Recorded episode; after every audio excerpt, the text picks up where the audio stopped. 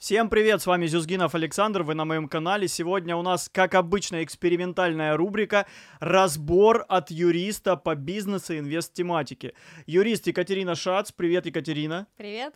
А, Дмитрий, расскажи, кто ты. Ты сегодня у нас в гостях, мы тебя будем разбирать. А, Всем привет, меня зовут Дмитрий, я предприниматель, занимаюсь э, климатом, а точнее кондиционированием и вентиляцией. А, Мы проектируем, монтируем, продаем все, что связано с кондиционированием, вентиляцией. Бытовый, бытовой сектор, промышленный сектор, то есть, ну, все-все-все. Вот. Круто. Класс. Круто. Класс. Мы тебя разберем сейчас с юридической стороны. Давайте. готов? Я готов, давайте. У нас две минуты, как обычно, и за эти две минуты э, Екатерина должна доказать, что тебе нужен юрист. Отлично. Он у тебя есть? А, юриста нет в Нет, штате. ну, точно. При- ну, привлекаю, когда надо, на, консу- А на скажи, консультации. Там, Вот да. это Ага. интересный вопрос. Подожди, сейчас Да-да-да. до того, как мы засечем две минуты, но ты вообще считаешь, тебе нужен юрист? А, Я думаю, что в моментах. Момент. Ну, то есть не на постоянку, Мгм. потому что у меня не такой большой Мгм. как бы штат, а, объемы и так далее. Но я думаю, что для среднего и крупного бизнеса, скорее всего, он нужен прям в штате на постоянку и чуть ли не каждый день, Мгм. потому что вопросов возникает очень много, и их постоянно нужно, то есть ну, квалифицированный человек должен разбирать Да. и Поняла. вот. Ну все, тогда можем засекать. Проблемы с засечкой. Поехали. Как раз сейчас 16.00. Погнали. Две минуты начали. Дмитрий, скажи, пожалуйста, ты работаешь один или с партнером? А, пока один, но сейчас э, партнерюсь с человеком в процессе переговоров. Поняла. А ты работаешь как ИП или у тебя ООО? Пока ИП, а у партнера как раз ООО. Ну и мы думали, как бы, думаем, что соединим эти два. Соедините два, две формы, формы, и да, будет у вас. ООшка, где вы будете Нет, участниками. И ИОП будет. Да. Так, давайте не будем придумывать. Ой.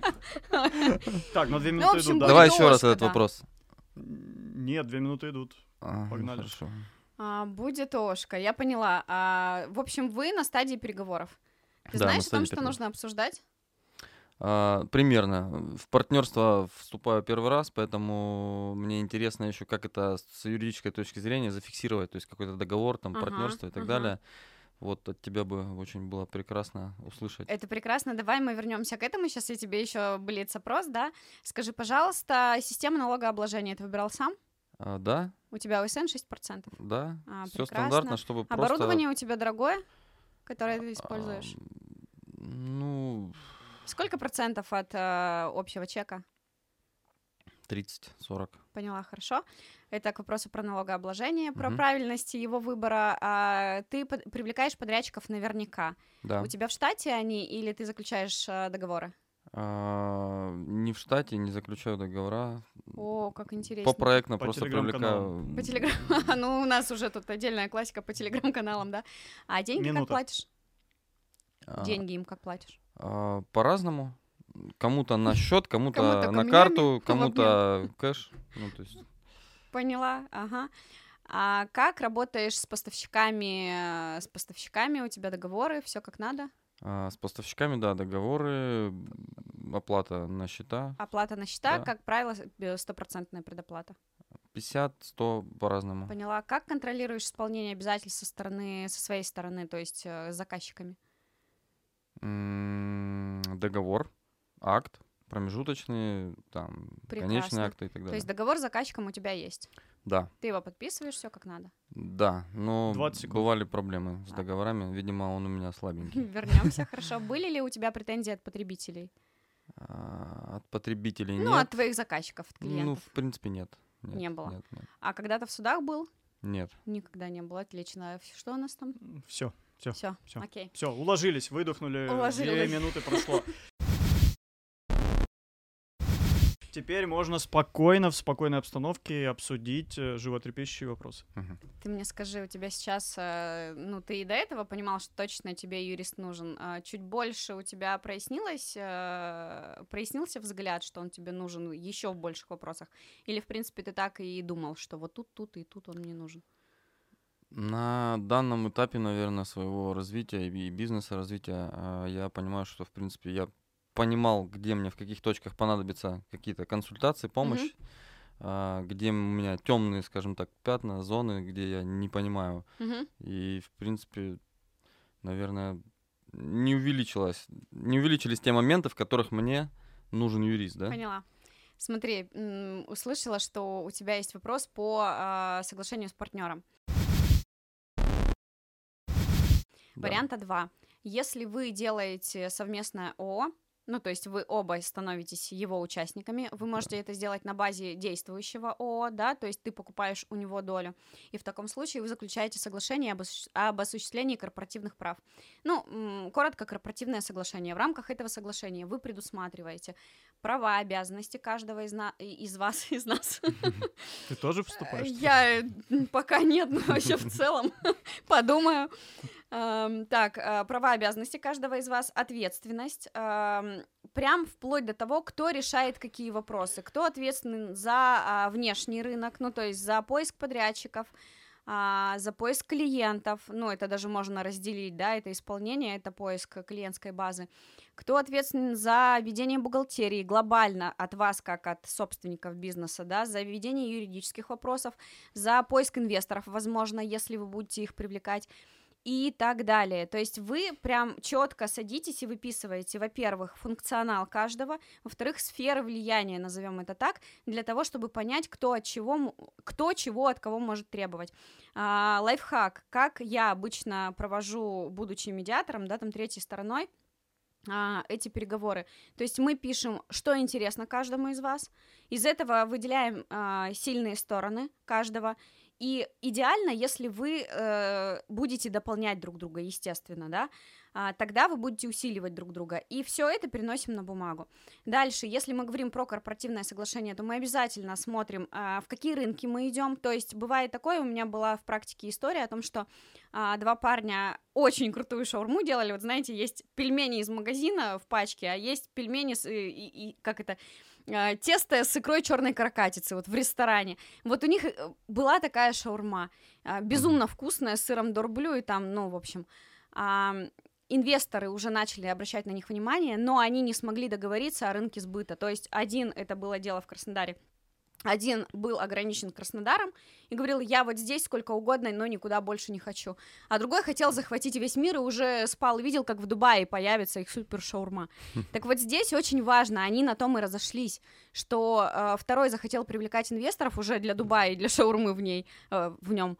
А первый сказал, ну извини, а мне как бы уже деньги вытаскивать надо на себя, как у нас это принято Видение говорить. да? развития, наверное, да, бизнеса? Да, то есть естественно. И они не сошлись. Вот Мгм. на первоначальном этапе это нужно обязательно обсуждать.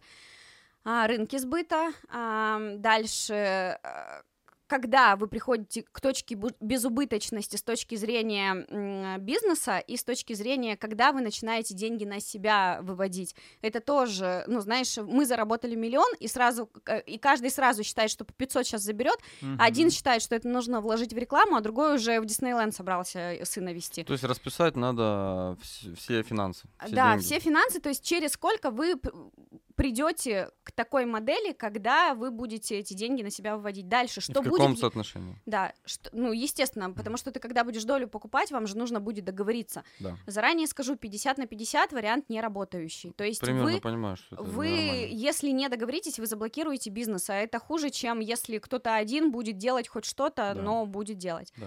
А, поэтому кто-то один чуть больше, чем другой берет. Дальше, что вы будете делать, если условно вы через год решили, что вот все, у вас должна быть вот такая вот цифра? А, Что будет, если вы ее не достигнете? Очень, очень часто бывает, что я, вкладываясь в проект, понимаю, что я через 3 миллиона хочу... Ой, Хорошая раз, оговорка. да, что я через год хочу иметь 3 миллиона на себя. Мгм. А я понимаю, что у меня их еще нет. Что делать? Я хочу выходить. А ты такой, а я нет, я буду работать, пока вот у меня не получится.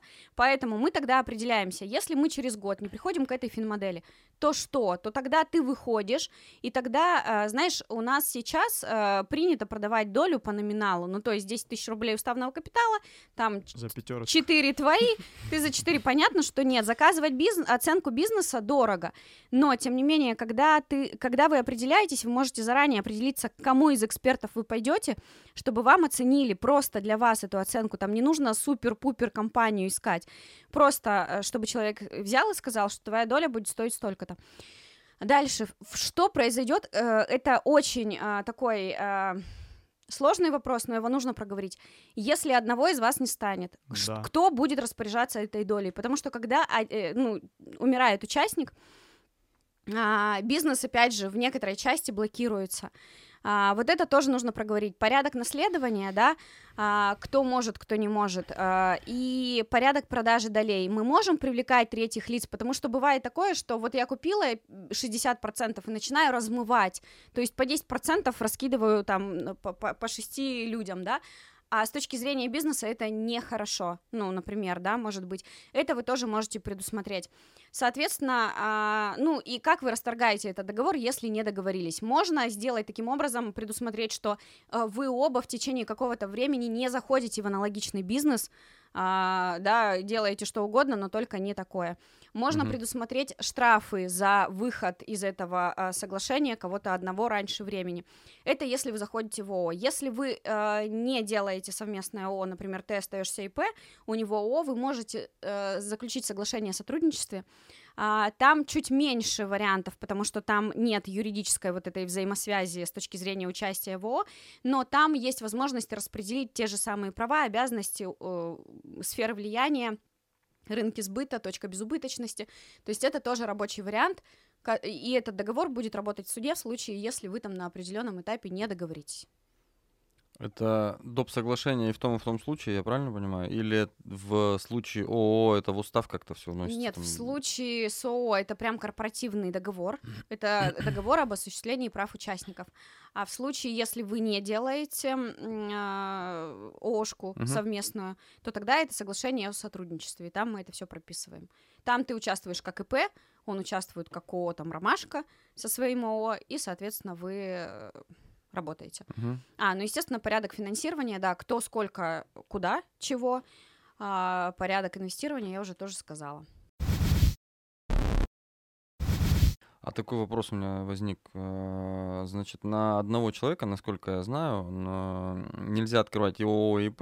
Ну, в принципе, открыть-то можно. можно, но налоговая смотрит на это ненормально. Смотри. Как на а, снижение а, налоговой нагрузки. Нет, э, если есть взаимоотношения между этим ИП и ИО, и если да. у них идентичные виды деятельности. К примеру, да. я сейчас работаю как ИП, будучи юристом. И все, что я зарабатываю как э, бизнес-юрист, я провожу через расчетный счет ИП. Но угу. ты, например, предлагаешь мне, Кать, вложись в мой бизнес. Да. Я говорю, окей и я покупаю у тебя 20%. И я могу бесконечное количество э, долей купить uh-huh. в различных ОшКах. Главное, чтобы это не было таким, что э, я вложилась в твою компанию, она юридическая, и оказываю как э, ИП тебе юридические услуги, и таким образом, да, мы э, и, и то, если у тебя одна из компаний, если они обе на упрощенке, если они таким образом дробят обороты, если таким образом они а, налоговую выгоду извлекают, тогда нельзя. То есть здесь ключевой вопрос в том, что это должны быть разные виды деятельности, ну и факт того, что вы не дробите налоги. Все. То есть если один вид деятельности,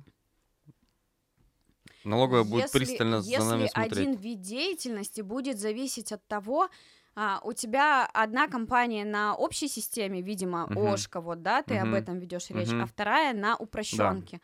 Если ты, как ИПшник, сам вручную на упрощенке делаешь э, работы, а в ООшке ты как э, участник и, не знаю, участвуешь деньгами и, возможно, связями, угу. То здесь вопросов не будет. Не Вопросы будет. начнутся тогда, когда ты будешь а, Если я буду оказывать, оказывать как ИП, как ИП этому, услуги. ООО, либо у тебя будет часть оплат приходить сюда, а часть вот сюда. Да. Вот. Тогда начнутся вопросы. Тогда начнутся вопросы. Да, я ты понял. можешь купить помещение, например, как ИП, самому же себе с трешки сдавать в аренду. Это тоже тот же вариант, когда ты и ИП, и, и участник ТО. Это тот же вариант, но тут, тут смотри, уже не, нельзя. А, у любой а, цели должна быть, вернее, у любого действия должна быть коммерческая цель. То есть, если я, как ИПшка, купила помещение, и я понимаю, что мы здесь разместим склад для ООО, угу. я могу сдать его в аренду, да? А, другой вопрос будет, а если я его сдаю, но сдаю наоборот за 3 копейки, то ты, получается... Ну, рыночная стоимость. Да, то должна там есть рыночная стоимость, и э, налоговая смотрит в пределах 10% может быть разница. Мгм. А если мы говорим про недвижку и про продажу недвижки, то есть э, кадастровая стоимость, которая учитывается, и не менее чем 70% у тебя цена должна быть в договоре. Поэтому если у тебя меньше она значительно, то налоговая тоже может просто тупо доначислить. Все. Мгм. Да, ну простите, я вклинился со К своим работе с контрагентами давай. Давай. Работа с одну тему контрагентами. долго. Да, смотри, а, с контрагентами у тебя должен быть договор. А, э, давай сначала там, где ты исполнитель. Ты работаешь с потребителями, правильно я понимаю? То есть у тебя один У сегмент меня это- конечник, заказчик. это B2C, грубо то говоря, есть да, я который строит себе- какой-то объект, и вот. мне надо ему оказать услуги Я- по там. Ну, то есть я в свой дом, Да, лично я, да. заказываю кондиционирование, да. например, вентиляцию. Отлично. То есть я потребитель. Применяется закон о защите прав потребителей. Мгм. А, это значит, что у тебя очень четко должны быть оговорены ус- э, условия по приемке твоих работ, Мгм. а, по качеству твоих работ и по оплате. А, почему? Потому что если, например, я тебе заплатила 500 Мгм. за установку там системы, то на выходе я могу взыскать с тебя, ну давай так, порядка, 750. порядка миллиона. Ну, как, ну, Порядка миллиона, потому X2? что... Почему ты спросишь? Конечно, конечно, почему X2? Потому что закон о защите прав потребителей, вме- э, кроме основной суммы, если мне не понравилось качество, я захотела расторгнуть с тобой договор, понятно, что я должна буду подтвердить, точнее, даже не я должна буду как потребитель подтвердить, бремя доказывания лежит на тебе как на исполнителе. Ты будешь ответственный за то, чтобы назначить экспертизу и доказать, что все качественно. Да. Если ты не доказываешь, и мы расторгаем договор, то помимо основной суммы суд взыскивает вот 500, это основная, плюс 250, это 50% штрафа по закону о защите прав потребителей, плюс моральный вред, он тут будет небольшой, 10-15 тысяч, и плюс э, расходы на юристов с двух сторон, по сути, да, и Мгм. таким образом ты, ну, x2 свою сумму умножаешь. И поэтому очень важно, когда э, всем бизнесменам, всем, всем предпринимателям, которые работают с потребителями, я говорю о том, что четко нужно предусматривать условия договора в части приемки, то есть у тебя должна быть поэтапная приемка. Вот тут вы утвердили проект, вот тут вы утвердили, я не знаю, если вы штробите, то э, схему, по которой вы будете штробить. Дальше вы закупку оборудования утвердили, и дальше вы уже установку согласовали. И все это желательно актами. Если вы не подписываете отдельно актов, то хотя бы в договоре должна быть оговорка о том, что первый этап вот такой, второй, третий, пятый, и, соответственно, приемка первого этапа и оплата второго подтверждается тем, что, ну, вернее, приемка первого оплата подтвержда... э, первого этапа работ подтверждается оплатой второго этапа. Да. Есть такое понятие, как инклюдентные действия, Мгм. да? То есть я фактически подтвердила, что я первый этап приняла. Мгм. Таким образом, мы хотя бы верифицируем, ну, твои риски, раз- разбиваем, да, сумму. Первое. Второе. С потребителями лучше договариваться. То есть, если у нас нет 101% уверенности в том, что мы выиграем, нужно сделать все для того, чтобы договориться, потому что в Потребитель суде... всегда прав. Да, но у нас закон называется о защите прав потребителей. Ну да. И в суде бремя доказывания лежит на ком? На, на, на предпринимателях. Мгм. И суд изначально, да, как бы занимает сторону потребителя, Мгм. как бы э, не прискорбно это не звучало. Да. Поэтому такие вот истории с э, контрагентами. А что делать э, с тем оборудованием, материалами, которые уже смонтированы на объекте, но потребителю это не понравилось, он взыскивает с меня, как ты говоришь, всю сумму. Так, договора, плюс возвращает, еще вот это все, все остальное, там издержки и так далее, возвращает. возвращает, то есть я забираю это все, Ты снимаю забираешь это все, снимаешь и выкидываю или, или кладу себе Ну, на склад. Ну то есть я же зависимости- никуда уже это не сдам назад, Ну, не это зависит деньги. от того, как э, в чем претензия. Если это некачественное оборудование, ты можешь с этим оборудованием пойти к поставщику и сказать, что оно некачественное. И, естественно, мы случае да. привлекаем поставщика третьим лицом. Это тоже важно в судебном процессе в таком случае. Если это некачественный монтаж, ну, вопрос к вам. Это ко мне вопрос. да, Конечно. непосредственно. И можете ли вы использовать это оборудование, опять же, зависит вот от этих двух фактов. То есть я думаю, что это в каждом случае отдельно. А, быстренько давай пробежимся по договорам с э, поставщиками. То есть э, здесь у тебя четко должно быть оборудование, очень четко предусмотрено его соответствие обязательным нормам, требованиям ГОСТа. А, тех условиям, да, возможно, если они есть. А, второе, третье, сроки поставки, причем очень часто привязывают, знаешь, как сроки поставки. А, в течение пяти рабочих дней с момента а, с момента согласования спецификации. А дата э, согласования спецификации там не раньше, чем, не позже, чем в течение пяти дней с момента предоплаты. Друг на, ну, Посчитай то есть срок два называется, условия да? замкнули друг на друге, У невозможно меня в договоре, знаешь, посчитать. как прописано? А, с момента выхода на строительную площадку и с момента, по-моему, уведомления Как заказчиком меня площадку? на электронную почту. Вот. Смотри, письмом. если, если это, это условие у тебя с заказчиком, Да. окей, нормально, пойдет в твою пользу. То есть э, тогда мы должны будем подтвердить, когда ты вышел на площадку. В твою пользу. М, При Видосом, необходимости видосом. Мы сможем, э, мы сможем вывернуть как надо. Мгм. Извините, но я защищаю бизнес. Но это лучше, чем вот первое, что ты сказала. Конечно, лучше. Но я тебе хочу обратить внимание, что если ты заказчик, то такое условие тебе не подойдет, потому Мгм. что оно не позволяет точно, однозначно определить дату. Мгм. А, дата всегда должна быть определена либо четкой цифрой 5 ноября 2023 года, Ну, это либо в течение, так сложно. Специфически. Сложно, либо сложно, в да. течение там 40 дней с момента подписания настоящего договора. Если стоит у нас 29 сентября, ну то уж как-нибудь 40 дней мы отчитаем от этого 29 Мгм, сентября, мгм, понимаешь? мгм. Но главное следить за тем, чтобы у тебя сроки не были завязаны вот так взаимно друг на друге, чтобы мы не получилось, что срок Это да. есть, а посчитать мы его не можем.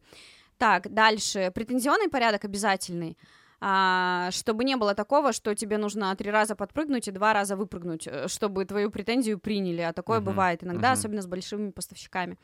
А проверять контрагентов обязательно. Есть э, За честный бизнес. например. за честный бизнес, контрфокус, э, много еще чего, ну, в общем, а, как минимум просто посмотреть э, сайт арбитражного суда, по ННН вбить, если даже у тебя никаких сервисов нет, да, либо и, и- и не только, но и на сайте налоговой там э, проверь себя и контрагента, тоже проверить, потому что бывает такое, что у тебя просят предоплату, а он а, просто всем э, дебиторит, вот просто, э, как бы, и это важно. А, так, и исполнение обязательств, но здесь я поэтапная тоже как бы э, всегда за поэтапную приемку, то есть я не за то, что 100% предоплаты нужно платить. Если мы говорим о большом а, дорогостоящем оборудовании, то есть такое, к сожалению, а, мало в бизнесе используемое понятие, как escrow счет. Он у нас эм, используется в рамках ДДУ, Да, а, недвижка. Да, недвижка с застройщиками. Но в бизнесе он тоже может использоваться. Например, когда ты покупаешь оборудование, ты же наверняка, вот мы говорили, что ты на B2B хочешь, да, сейчас э, выходить. Да, И когда у тебя объемы будут, условно говоря, за 5 миллионов ты будешь покупать, тебе невыгодно сразу 5 перечислять, тем более Да, непонятно конечно. как, непонятно кому. замораживать на какой-то срок. Да, что так такое далее. скроу счет? Это когда м, ты в банке открываешь счет, можешь меня, нотариуса, либо банк привлечь как escrow агента. А, Я, если это я, э, составляю договор а, между вами грамотный, где предусматриваем также поэтапную приемку. Ты перегоняешь все 100% э, на счет денег, Мгм. стоимостью оборудования 5 миллионов. Так поставщик понимает, что он а, Готов начать его готов изготавливать начать, там и у тебя далее, есть да. деньги, да, главное. Да, Мгм. А ты понимаешь, что поставщик тебя не кинет, потому что деньги не у него, Да. и они лежат в банке. И условно они могут либо вернуться тебе, если поставщик тебе не поставит, либо, пере- э, При либо отправиться поставщику, уже, как когда да. он должным образом исполнит, и мы Да. проверим оборудование, в том числе на качество. Мгм. В общем, Крутая схема. Очень Да. крутая схема, она рабочая, особенно вот в, да, в тех обязательствах, где э, большие деньги завязаны. А, тороплюсь, Надо потому что мы, да, ограничены. В общем, Дим, все, что сверху мы можем с тобой обсудить уже за кадром. Хорошо. А, Спасибо в- большое. Но все-таки, как, как ощущение, как, а, а, как, как твой отзыв от разбора? Некоторые вещи прям прояснились, э, стало более понятней, где чего докрутить надо в своем договоре непосредственно, который я использую с э, заказчиками. Вот. И ощущение того, что остались еще вопросы, и их много. На самом деле больше, чем было.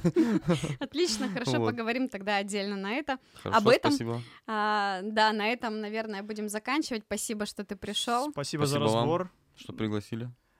На этом экспериментальное видео подошло к концу. Ставьте лайки, подписывайтесь. Если вы хотите оказаться на месте Дмитрия, пишите об этом. И не забывайте, что разборы полезны, разборы важны, инвестиции, юристы идут бок о бок. Всем пиз.